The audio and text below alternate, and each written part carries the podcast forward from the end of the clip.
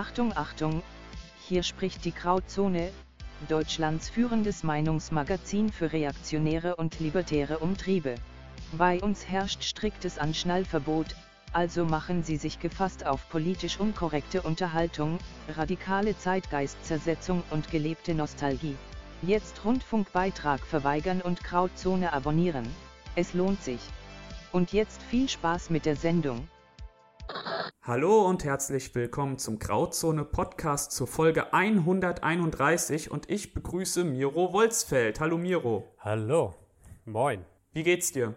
Ja, soweit gut.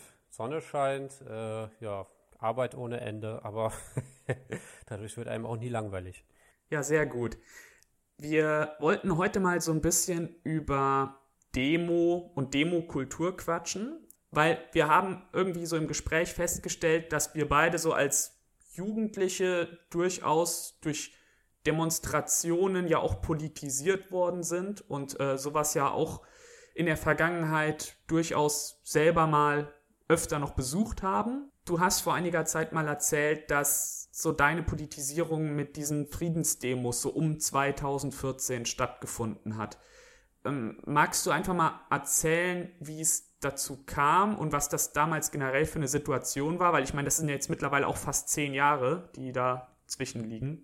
Ja, das war eine ja, sehr spannende Zeit. Also wie ist es dazu gekommen? Das äh, war so, dass ich in Bonn unterwegs war und dann einfach irgendwann da so Leute stehen sehen habe, die dann über Schulsysteme und so weiter geredet haben. Ne? Und ich, kannte das vorher nur so, dass ja, also eine Politik aus Parteien und so weiter, aber dass da einfach irgendwelche Leute da stehen und über so Themen reden, das fand ich echt cool, so, weil ich, äh, war auch richtig viel los da gewesen, also, ne, weil das gab es ja vorher so auch nicht.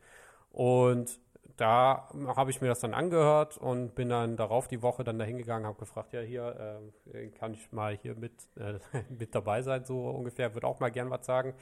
Und da habe ich tatsächlich auch eine Rede gehalten über das Schulsystem und über mediale Propaganda, allerdings halt äh, mit dem kulturellen Aspekt. Also von über die deutschen Ostgebiete. genau. naja, aber das ging äh, damals halt so über äh, Musikindustrie und so weiter, ne, was sie da halt für ein äh, desaströses äh, Image da äh, Kindern und Jugendlichen verkaufen und so. Und das war halt so sag ich mal, das Thema so gewesen und dann bin ich da so reingekommen und die Bewegung war ja so, dass das, das war eine dezentrale Bewegung, das heißt, es gab kein zentrales Organ, das auch irgendwas vorgeschrieben hat, sondern es waren halt irgendwelche Leute, die in, in immer mehr Städten einfach jede Woche auf die Straße gegangen sind und dort Mikros und Boxen hingestellt haben und teilweise mit Megafon irgendwo in einem Dorf oder was und dann einfach da Reden gehalten haben, ausgelöst damals aber von dem Ukraine-Krieg. Und äh, ja, das habe ich dann anderthalb Jahre mitgemacht, war auf diversen größeren Veranstaltungen dann auch in Berlin dabei gewesen und so, wo dann alle Mahnwachen aus Deutschland dann mal zusammengekommen sind oder auch bei einer Demo gegen die Airbase in Rammstein und etlichen weiteren Dingen. Und das war echt eine coole Zeit gewesen, habe viel dazu gelernt, aber ja, war halt auch eine, natürlich eine altlinke Bewegung und ich, ich habe mich da früher, sag ich mal, voll da drin gesehen, weil ich auch selber so war. Aber das hat sich dann doch auch über die Zeit äh, gewandelt. Ich habe so den Eindruck, dass so um 2010 sowieso in Deutschland so eine ja, neue Protestkultur entstanden ist. Stichwort Stuttgart 21. Das war ja damals so ein großes Bauprojekt, an dem sich die Gemüter erhitzt haben. Es waren auch die Ereignisse in diesem Zuge, die diesen Begriff des Wutbürgers plötzlich geprägt haben. Das war auf einmal dann so ein Begriff, der so durch die Presse geschwirrt ist. Und ähm, es gab ja relativ große Demo-Bewegungen damals. Neben Stuttgart 21 kann ich mich auch an die äh, Anti-AKW-Bewegung erinnern, die so kurz vor der tatsächlichen Verabschiedung Deutschlands aus der Kernkraft ja nochmal sehr stark geworden ist. Die letzte große Demo-Bewegung waren die Querdenker, das denke ich, kann man sagen. Und ja. ähm, du hast gesagt im Vorgespräch, du siehst eindeutig, dass die Querdenker so in dieser Denktradition dieser Friedensmahnwachen stehen, die du ja damals besucht hast.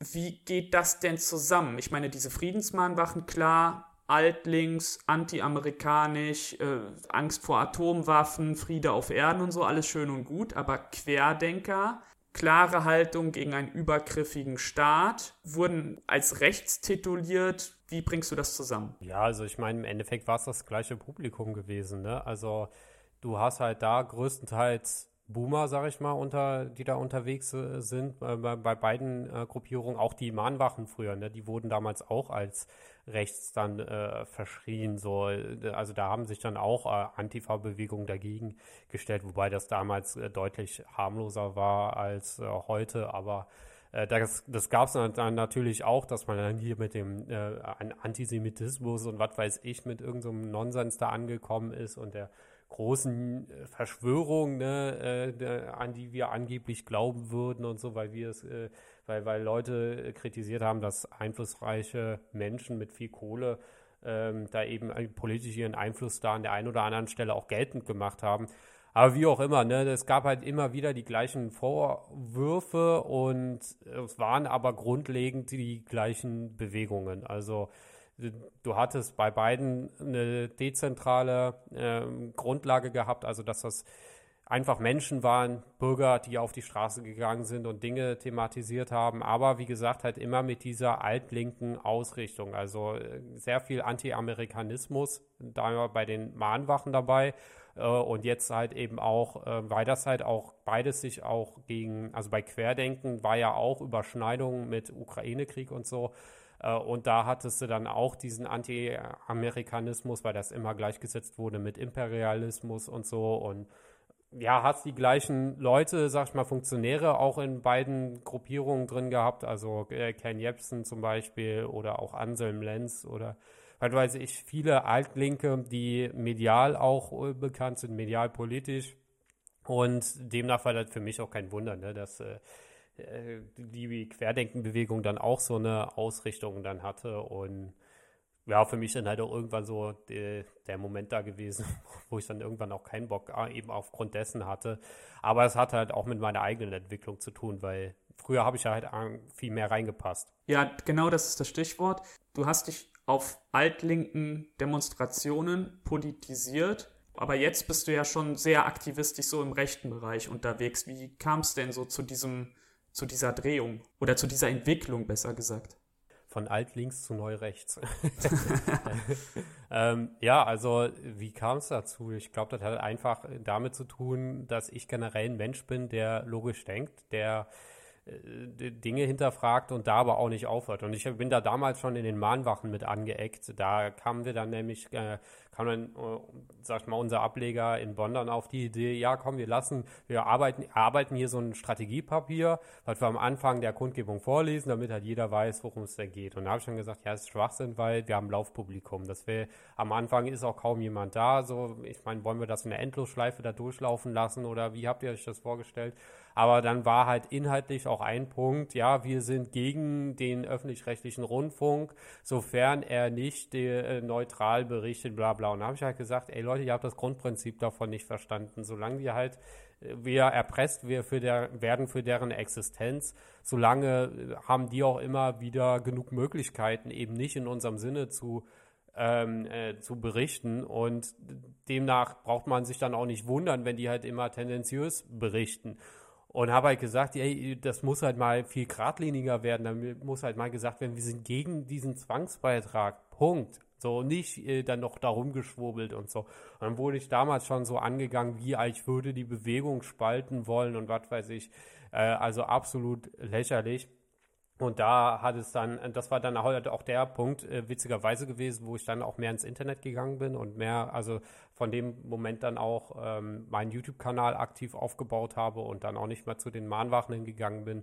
Also da hat, sage ich mal, da schon so bei den Mahnwachen schon so ein äh, Knacks stattgefunden, wo ich mich von diesem, von diesen altlinken, äh, sehr festgefahrenen Leuten da angefangen habe zu distanzieren ähm, weil ich auch gemerkt habe, dass es auch so ein Auffangbecken für verlorene Seelen im Endeffekt war. Also einerseits denkst du dir so, ja, ist ganz schön, wenn die dann so zusammenkommen, ne, und äh, ähm, man da irgendwie wieder was Positives findet, aber ich habe halt auch gemerkt, manche gehen da halt völlig drin auf und äh, die, Also im negativen Sinne gehen die da drin mhm. auf mhm. äh, und bestärken im Endeffekt immer nur weiter ihre Opfermentalität. Und da habe ich dann halt auch irgendwann keinen Bock mehr gehabt. Und das waren halt schon so innere Prozesse, die da schon stattgefunden haben, die mich dann mehr so äh, ins sogenannte rechte Lager da reingetrieben haben. Und dann gab es ja damals die, ähm, die da groß geworden ist und weil fand er halt die ganze Aufmachung echt cool von denen und friedlicher Aktivismus äh, äh, gegen auch diese ganze äh, irre Migrationspolitik. Ähm, ja, fand, fand ich also mich, mich, hat das auch ganz ne, von der Ab Aufmachung dann viel mehr abgeholt. Ne? Ich meine, warum laufen, äh, sind so viele junge Leute bei den Linken? Warum sind die bei der Grünen Jugend und so weiter? Weil die die viel mehr abholen. Da hat auch die AfD ein massives Defizit, weil da auch weil meiner Meinung nach viel zu viele Boomer in irgendwelchen Positionen drin sitzen, die halt überhaupt nicht die Jugend erreichen mit ihren, äh, mit, mit, mit der Art, wie sie es halt aufmachen. Und das äh, hat, sag ich mal, im Vorfeld die deutlich besser gemacht und äh, ja, da halt auch Leute wie mich dann da auch mit abgeholt. Also Rotpill Miro löst sich von Mahnwachen Manfred. Wie würdest du denn letzteren beschreiben? Denn wenn wir eine Traditionslinie haben von den Mahnwachen hin zu den Querdenkern und wir haben ja schon von, von den Altlinken gesprochen, dann können wir diese Altlinken ja auch durchaus beschreiben. Wie würdest du die denn beschreiben, so nach deinen Erfahrungen? Ja, das sind äh, also die Altlinken halt Boomer, die sehr von dem überzeugt sind, ne, weil sie viel Lebenserfahrung mitbringen und oder zumindest denken, dass sie viele viel hätten und einfach viele Jahre schon auf der Uhr haben und äh, ja dementsprechend mit dem Alter wird man dann auch irgendwann weniger von der eigenen Einstellung abrücken. Ich meine klar, sie sind aus, äh, sie, sind, sie werden aktiv oder wurden aktiv, sind auf die Straße gegangen und so. Ich will das jetzt auch nicht alles nur verurteilen. Ich meine, im Endeffekt, äh, dass, dass die überhaupt was gemacht haben, ist ja auch schon äh, gut, ne? dass, dass sie sich überhaupt dafür interessieren, für, für die Probleme hier. Aber ja, es war teilweise echt schwer, da in irgendeiner Weise da ernst genommen zu werden und die, die Dinge da durchzusetzen, weil die halt so festgefahren sind von ihrer Idee und dann wird dann da auch nicht abgerückt von und ähm, aber auch gar keinen Bezug mehr zu, zu, den, zu den jungen Leuten so richtig haben und dementsprechend ist das alles, äh, wird das alles extrem verlangsamt, was da passiert äh, mhm. oder passieren könnte und äh, Verantwortungspositionen, die eigentlich jüngere Leute eher ähm, einnehmen müssten, halt nicht abgegeben. Äh, mhm. Zum Beispiel auch, wenn ich mir so äh, Grafiken im Internet angucke, die da so rumgehen.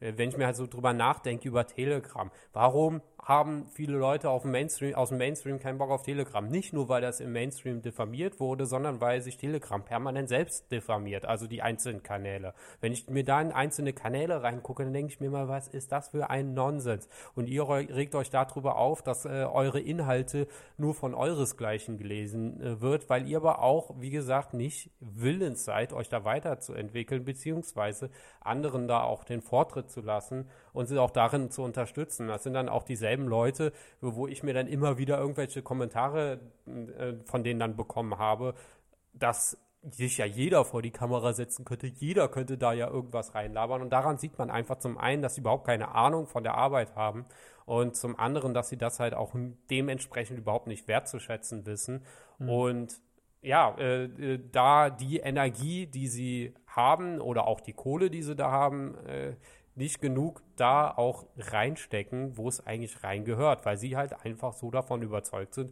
dass es ja jeder machen könnte. Ne? Und dass, äh, dass auch, dass die Aufmachung überhaupt nicht wichtig ist. Wichtig ist, dass wir da sind, dass wir was sagen. Ja, aber je nachdem, wie man auftritt, äh, sowohl digital als auch analog in der sogenannten echten Welt, je nachdem, so, so erreicht man halt relativ wenig Leute nachher. Ja, das hat mich halt, äh, das hat mich äh, immer so gestört an, an, an dem Umgang, weil man dann halt überhaupt nicht wertgeschätzt wurde für das, was man hier leistet und auf der anderen Seite komplett ausgebremst wird. Mhm. Ja, das ist auch so ein Merkmal, das fällt einem ja sowohl bei dem einen politisierten Boomer-Spektrum als auch bei dem anderen politisierten Boomer-Spektrum auf, dass überhaupt kein Verständnis oder kein Gefühl dafür ist, wie man optisch auftreten muss, was man für ein Bild abgibt, mit was für Bildern und Symbolen man auch selber am besten spielt.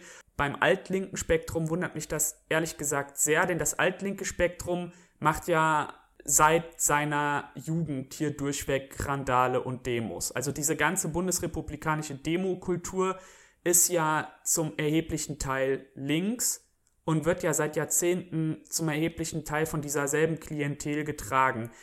Ähm, und wenn du dir dann anschaust, wie beispielsweise Flugblätter oder Pamphlete oder Demoaufrufe, was auch immer, so in den 70ern oder 80ern aussahen, also wirklich Material, was da an den Universitäten verteilt worden ist, als der Altlinke halt noch jung war und studiert hat und sich ja selber zu der Zeit politisiert hat, wie optisch gut das noch aussah im Vergleich zu dem, was heute in irgendwelchen Telegram-Gruppen rumgeht oder was du heute an Protestplakaten siehst oder an Fotos, an Selbstdarstellung, egal an was, das ist schon ein Verfall. Also das ist wirklich schon ein Verfall, weil ich meine, die haben in den 70ern und 80ern ihr Zeug ja nicht am Computer erstellt, sondern noch irgendwie selber zusammengeschnibbelt oder wie, wie man das als Grafiker oder grafisch affiner damals auch gemacht hat. Aber es sah damals noch irgendwie gut aus. Heute sieht es nicht mehr gut aus.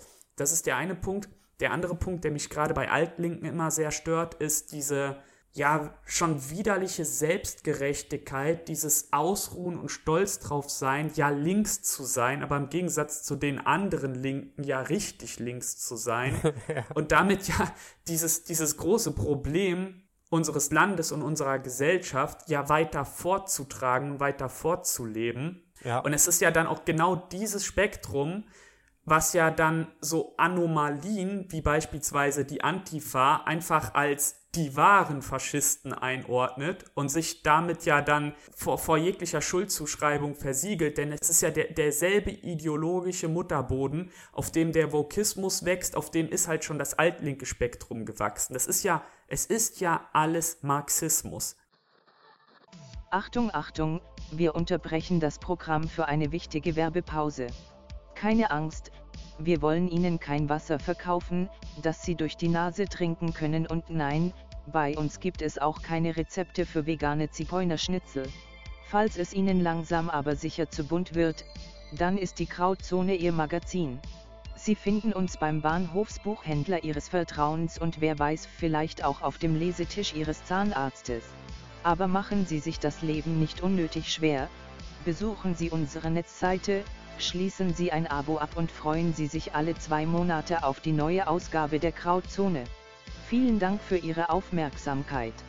Danke Merkel. Jetzt geht es weiter.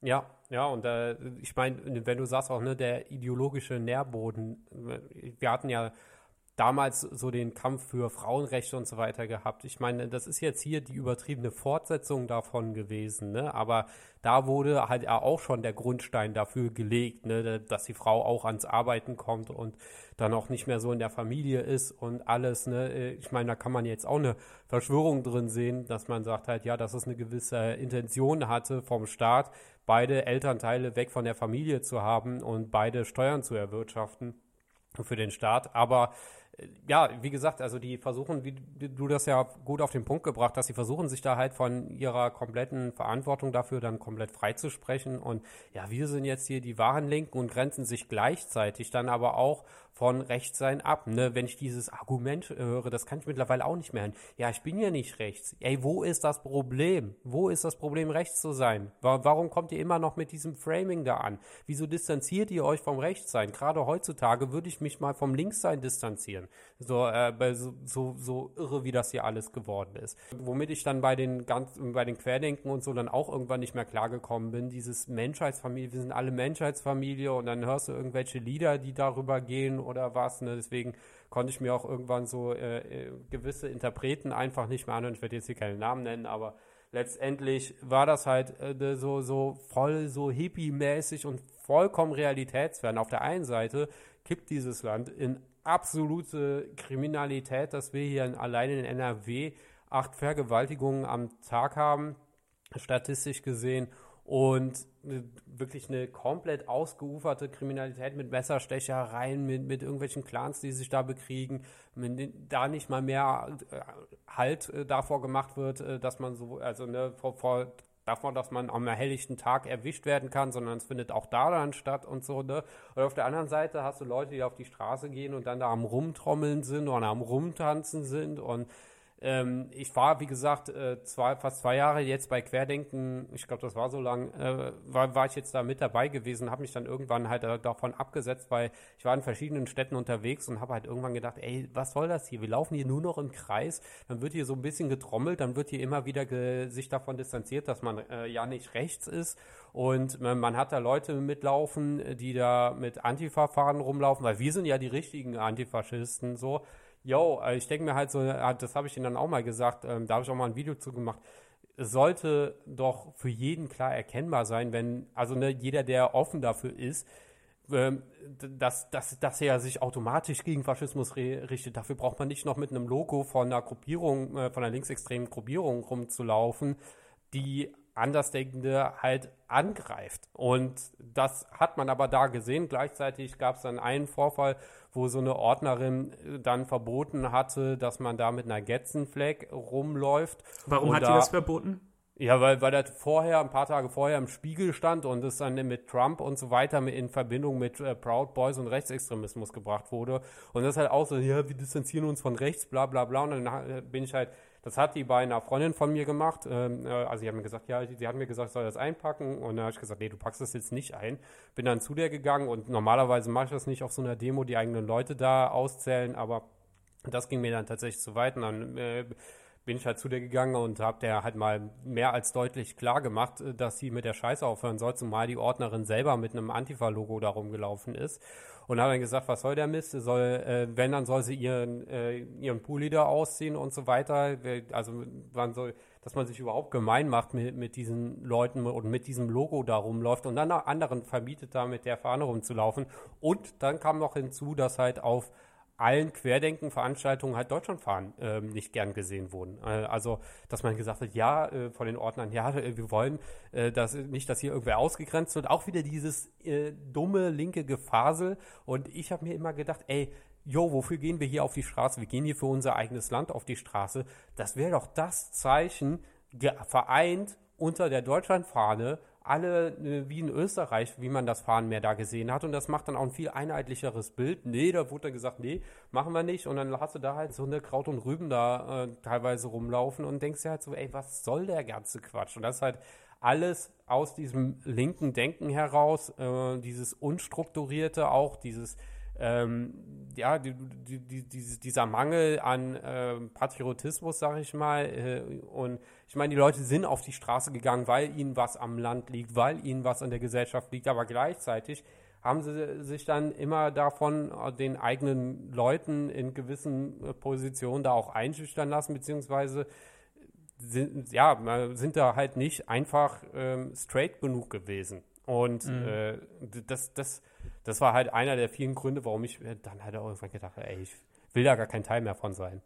Ich will mal auf diese, auf diese Spiegelsache zu sprechen kommen, denn hier sieht man wieder ganz schön, wie dieser bundesrepublikanischen Logik sowohl Linke als auch Rechte unterworfen sind. Es gibt in diesem Land so eine Art von Konsens. Und zu diesem Konsens zählen auch ganz selbstverständlich die Medien. Darauf müssen wir auch gleich nochmal gesondert zu sprechen kommen.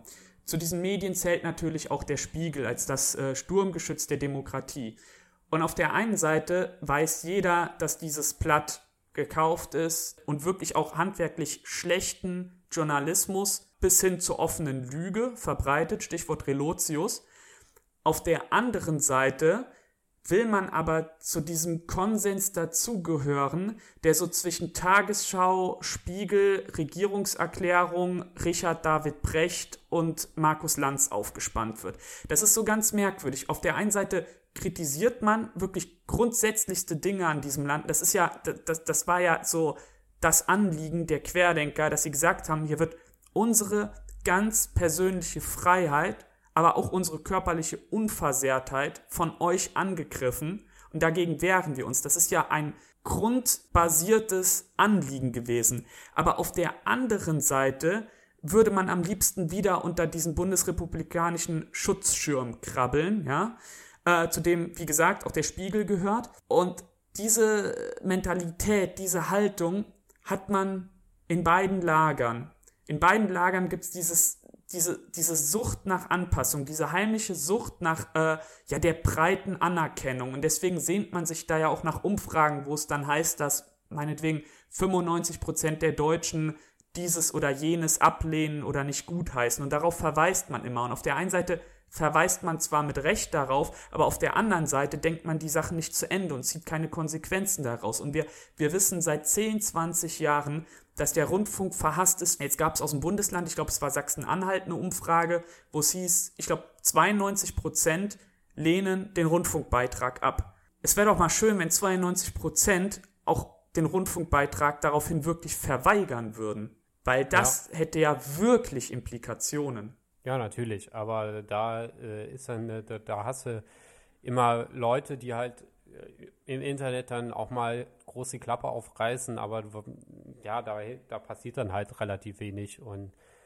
wird halt da generell viel zu viel dann äh, geredet und äh, zu wenig dann auch gehandelt in der Hinsicht und ja, wie, wie willst du da jetzt groß was reißen? Also das ist tatsächlich auch was, was mich da auch ähm, ja, massiv stört und was mir auch immer wieder da aufgefallen ist. Äh, da, ja, dass die halt auch mal groß dabei sind, irgendwie große Reden zu schwingen und so und sich aber auch ne, in gewissen Dingen dann auch durch dieses ganze Gefasel dann auch verlieren so. Und ähm, es gab teilweise auch so Dinge, die, die waren nachher so richtig absurd, also die da auch ge gesagt wurden, so ähm, von den großen Ereignissen, die jetzt passieren werden und so. Da habe ich mir immer gedacht, ja, ey, ihr braucht euch nicht wundern, dass ihr teilweise hier so als Verschwörungstheoretiker wahrgenommen werdet, denn das, was ihr hier sagt, das ist halt exakt das, ne? Wenn man zum Beispiel mal wieder irgendeine Demo stattgefunden hat und gleichzeitig gab es dann wieder eine Truppenverlegung, was völlig normal in diesem Land ist. Auch die Bundeswehr darf in diesem Land hier arbeiten und fährt mal von A nach B. Aber dann wurde dann da direkt im Netz geschrieben, oh ja, die kommen nach Berlin, äh, werden jetzt Berlin abriegeln.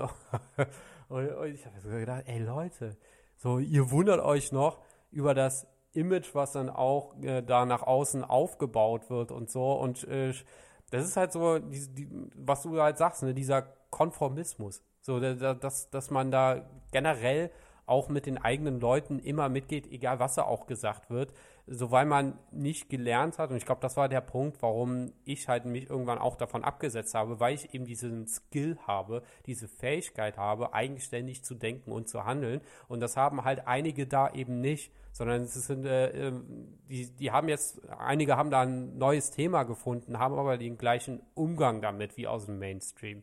So, und sind dann auch gleich unfähig der eigenen Selbstreflexion und der Offenheit für Kritik. Und da hast du, können sich dann, ist natürlich ein Nährboden dafür dann auch da, dass sich gewisse schwachsinnige Theorien dann auch schneller verbreiten. Ähm, und äh, ja, dass, dass, dass da halt die Kritik dann auch überhaupt gar nicht ankommt. Und ja, das war halt auch so ein Punkt, ne, wo ich gemerkt habe, ich äh, entwickle mich hier in eine andere Richtung. Ich, äh, also im Prinzip so bin ich meinem Grundwesen gleich geblieben. Ich bin ein selbstständig denkender und handelnder Mensch und ich bin auch in der Lage, eigene Fehler einzusehen und sie zu korrigieren und mich weiterzuentwickeln. Aber es gibt eben auch nicht wenige Menschen innerhalb der Bewegung, äh, die halt es nicht können. Und dazu zähle ich eben auch diese klassischen Boomer, die nicht davon abrücken können und die diesen Weg einfach stumpf weitergehen und sich da halt auch in absolutem Nonsens teilweise verlieren und sich wundern, dass sie dann nicht mehr ernst genommen werden. Aber wir haben jetzt viel Schlechtes so über die deutsche Demokultur gesagt, aber glaubst du, dass das Medium Demonstration ins, noch eine Zukunft hat als Ausdrucksform der politischen Willens- bzw. Unwillensbekundung? Ja, definitiv. Also ich meine, äh, diese äh, Demos die, zur Corona-Zeit und so weiter, die und auch die Mahnwachen und so, die, die, die hatten durchaus ihren Sinn. Auch diese ganzen indirekten Folgen der Vernetzung, die ganzen Medien, die durch diese Bewegung entstanden sind. Ähm, und die dadurch darin auch in der Berichterstattung und so weiter ihre Aufgabe gefunden haben. Und auch ne, wenn, wenn, wenn das halt gut organisiert ist, wenn, wenn mal wieder auch Deutschlandfahren äh, da getragen, äh, gezeigt werden können und äh, dass man auch ein einheitliches Bild macht, ne? Und da auch sag, sag mal, Menschen in Verantwortungspositionen drin sind, die diese Skills für diese Verantwortungspositionen haben und nicht einfach nur irgendwelche Leute da sich ihren Hintern Platz sitzen, weil sie gerade ihre Lebensaufgabe darin gefunden haben, sondern die die Verantwortung eben auch an andere abgeben, beziehungsweise andere sich auch anbieten, diese Verantwortung aufzunehmen. Das heißt, indem sie, keine Ahnung, Plakate gestalten und was weiß ich, äh, die dann da äh, rumgehen damit das alles mal ein professionelleres, äh, professionellere Aufmachung bekommt. Wenn das weggeht von diesem esoterischen, trommelnden, klatschenden Tanzgedöns, äh, dann äh, denke ich, dann hat das auf jeden Fall äh, schon auch einen Sinn und eine Zukunft. Um, aber wie gesagt, wenn, wenn das halt nicht so ist, wenn das halt einfach nur so eine Versammlung ist von Leuten, die gerne mit ihren Tüchern da rumtanzen, dann bringt das relativ wenig. Also dann kann man, ist es, würde ich sagen, trefft euch mit eurem Tanzclub irgendwo privat, äh, tanzt im Garten, macht das, kann ja auch ganz schön sein, aber macht das nicht zur Demokultur, weil damit wird man definitiv nicht ernst genommen und äh, es bringt halt einfach nichts und ich denke halt auch, was ich mal mittlerweile auch sehe, ähm, es hatte auch eine Veränderung im Bewusstsein schon stattgefunden. Also äh, die äh, gerade durch das Erstarken der AfD und so sind die ist viel von dem äh, Link von dieser linken Denke obsolet geworden. Also dieses dieses ja ich wähle nicht und schmeiß meine Stimme in eine Wahlurne und so weiter. Dieses Gefasel hörst du zwar immer noch vereinzelt, aber es ist sehr viel stiller geworden, auch weil die Lautstärke dagegen immer lauter geworden ist. Und mhm. ähm, da sehe ich halt auch einen riesen Vorteil, dass sich das äh, nicht nur ähm, äußerlich, sondern auch inhaltlich anders ausrichtet, eben dadurch, dass, sag ich mal, viele Menschen mittlerweile von ihrer Denke einfach basierter geworden sind. Wir haben ja jetzt die Demonstration sehr klassisch gegriffen. Also wir haben uns ja jetzt auf diese Demonstrationszüge durch Städte und Straßen bezogen, aber es gibt ja auch andere Formen der Demonstration und ähm, eine Organisation, die das ja auf rechter Seite sehr stark in die, ähm, in die Öffentlichkeit getragen hat, war ja die und die hat ja beispielsweise Aktionen vollführt, in der schon regelrecht Flashmob-artig irgendwo Banner enthüllt worden sind, äh, Flugblätter auf einmal vom Himmel geregnet sind. Ähm, auch das sind ja Demonstrationen. Sie sind allerdings eher dezentral. Sie setzen eben nicht auf die Mobilisierung möglichst vieler Köpfe, sondern auf, auf einen Überraschungseffekt. Was hältst du denn von solchen Demonstrationen oder Demonstrationsakten? Ähm, ja, grundsätzlich auf jeden Fall viel. Also äh, das ist eben genau das, wo ich halt denke, damit holt man viele Leute ab. Das ist äh, ähm, also klar, die haben natürlich den Image-Schaden, so das, äh, aber ich sag mal, wenn das eine in das andere mit reingetragen wird, wenn, wenn diese ganze professionelle Aufmachung, die die haben, die Kreativität ihrer Ideen, ähm, wenn diese Protestform einfach mehr mit dem anderen verknüpft wird, dann hat das ein Riesenpotenzial, weil der Vorteil der Linken, sag ich mal, der grünen Jugend und so weiter, weswegen die halt auch so viele junge Leute haben, ist, weil die die einfach mehr abholen. Die haben die bessere Musik, muss man einfach mal so sagen, also fernab vom Inhalt, aber generell so, die haben die bessere Aufmachung in ihren digitalen Grafiken, äh, die haben die bessere Aufmachung, ähm, ja, wie, also wie sie auch nach draußen stehen, so auf den Straßen dann mit ihren Plakaten, mit ihren Bannern und so. Auf dem optischen und so weiter Level sind wir in Teilen da auch schon angekommen. Auch die JA, die äh, hat sich in den letzten Jahren viel weiterentwickelt. Und da diese ähm, ähm, Aufmachung, die muss eben Anschluss finden an die sogenannte Querdenken-Bewegung oder wie, ja, wie man es auch immer nennen mag. Aber wenn das miteinander verknüpft wird, dann hat das auf jeden Fall ein Riesenpotenzial. Aber das muss eben stattfinden. Ich sehe es digital mittlerweile Grauzone ist sehr viel ähm, äh, besser, sehr, hat sich sehr weiterentwickelt in den letzten Jahren äh, geworden. Ähm, Und äh, also inhaltlich als auch äh, von, von, den Akteuren, die ihr mittlerweile ja dabei habt, ähm, als auch von den Grafiken und so weiter. Genauso sehe ich das auch bei vielen anderen im politischen Vorfeld. Ketzer der Neuzeit auch richtig krass, äh, wie, wie, wie, professionell die Aufmachung von denen ist, äh, wie, wie geil das geschnitten ist und so weiter. So holt man die Leute ab und so holt man sehr, sehr viele Leute ab. Und in der Richtung muss es jetzt einfach weitergehen, sowohl im digitalen politischen Vorfeld als auch im analogen. Und ich bin davon überzeugt, wenn das auf jeden Fall miteinander vereint wird, dann hat das auf jeden Fall extrem viel Potenzial und das muss einfach genutzt und ausgeschöpft werden und nicht, dass man wie gesagt, da, da, irgendwelche Grafiken hat, wo man das Gefühl hat, hier hat gerade äh, Foto, äh, äh, Paint, äh, hat man mit Paint da irgendwas äh, hingezimmert und äh, ja, man kann es nicht richtig lesen. Man sieht einfach so, ey, dass das, wie gesagt, Grafiken sind von irgendeinem mhm. Boomer, die er sich vor, äh, der, der vor 30 Jahren mal gelernt hat, wie man Grafiken erstellt ja, das, das, das muss halt äh, sich verändern und dann hat man eben auch, oder es ist dabei, sich zu verändern, dann hat man auf jeden Fall extrem hohes Potenzial und da sehe ich auch sehr viele Möglichkeiten dann auch für die Demokultur.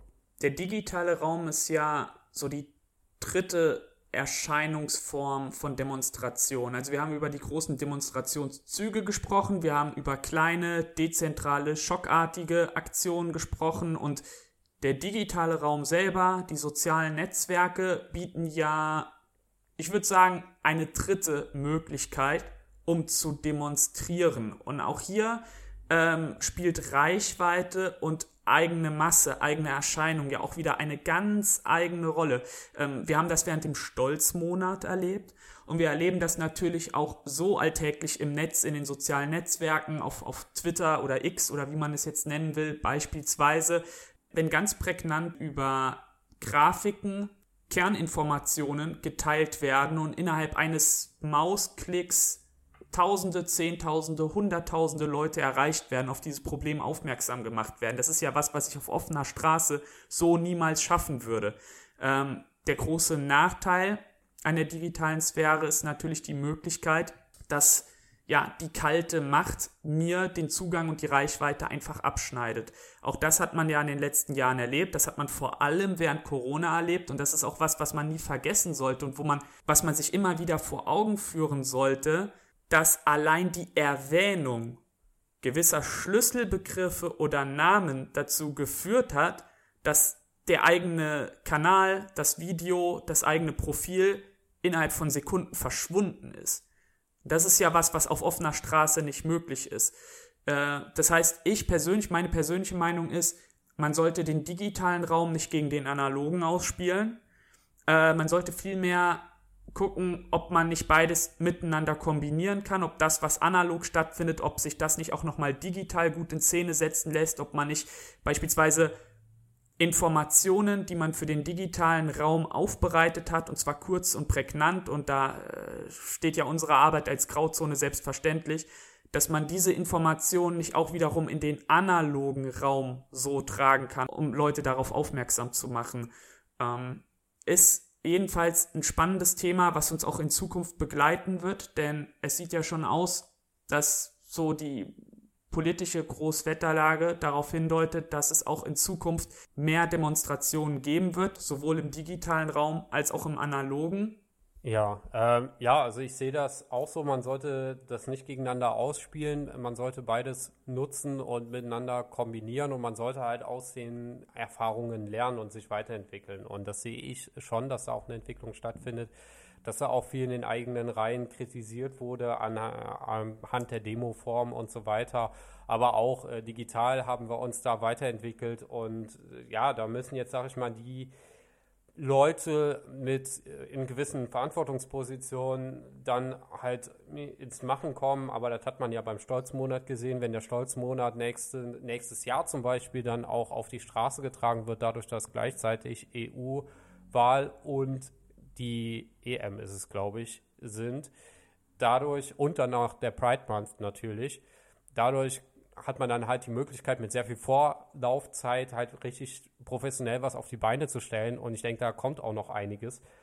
Und also ich bin davon überzeugt. Und äh, da ja, wird, äh, sag ich mal, diese Symbiose sehr gut dann zu erkennen sein. Was passiert, wenn die Zensur in dem Maße, wie man es bisher kennt, komplett wegfällt? Was passiert, wenn einzelne Akteure bis dahin noch mehr Reichweite aufgebaut haben? Und was passiert, wenn man diese Ideen, die man im Kopf hat, durch die Vernetzung, die auch im Stolzmonat stattgefunden hat, dann auf die Straße bringt. Und das wird, glaube ich, äh, ein sehr spannender Monat äh, ja, dann, dann sein. Ich meine, ist noch eine ganze Zeit lang bis dahin, bis dahin wird auch noch viel passieren. Und ich hoffe, dass es da auch schon weiter so in die Richtung geht. Aber man hat es ja sogar auch, ich will mal bei dem Stolzmonat noch kurz bleiben, äh, dann gesehen an Helferich, der dann mit seinem T-Shirt von der JA äh, in den Farben vom Stolzmonat, also in der Deutschlandfahne, in der abgestuften, ähm, dann in den Bundestag mit reingetragen hat und dann allen einen äh, baulichen Stolzmonat gewünscht hat. Ich denke, äh, ja, wenn, wenn das halt so weiter in die Richtung geht, dann hat das auf jeden Fall äh, extrem ja, Vorteile, sag ich mal, für uns und ich sehe dem, sag ich mal, auf der Ebene ziemlich positiv entgegen, auch wenn es natürlich, ne, wenn man sich die Politik hier im Land so anguckt, weiter bergab geht. Nichtsdestotrotz haben wir auch extrem Aufwind mit der AfD und ich hoffe nach wie vor, dass diese Symbiose noch einiges bewegen wird und da habe ich auch ehrlich gesagt gar keinen Zweifel dran. Ja, sehr gut. Das sind auch erbauende Worte zum Abschluss. Und ähm, lieber Zuhörer, wenn es Ihnen gefallen hat, dann würden wir uns äh, sehr darüber freuen, wenn Sie Ihre Meinung zu dem Thema kundtun. Kommen Sie gerne in unsere Telegram-Gruppe, diskutieren Sie dort mit uns. Wenn Sie auch jenseits des Junis stolz auf Ihr Land sind, dann gehen Sie gerne auf shop.kraut-zone.de und bestellen Sie schöne Stolzmonataufkleber. Ansonsten gerne auf unserer Netzseite vorbeischauen, gerne auch unser Magazin abonnieren, es lohnt sich. Und damit, denke ich, sind wir heute am Ende angekommen. Ich bedanke mich bei dir, lieber Miro, für deine Zeit und für deine Expertise. Und wer weiß, vielleicht sehen wir uns ja auch mal in Zukunft auf irgendeiner Esoteriker-Demo. ja, ich freue mich drauf. ich, ich, bin der, ich bin der Typ mit der Trommel. Alles klar, ich bin der mit den Tüchern. okay. Tschüss. Ciao.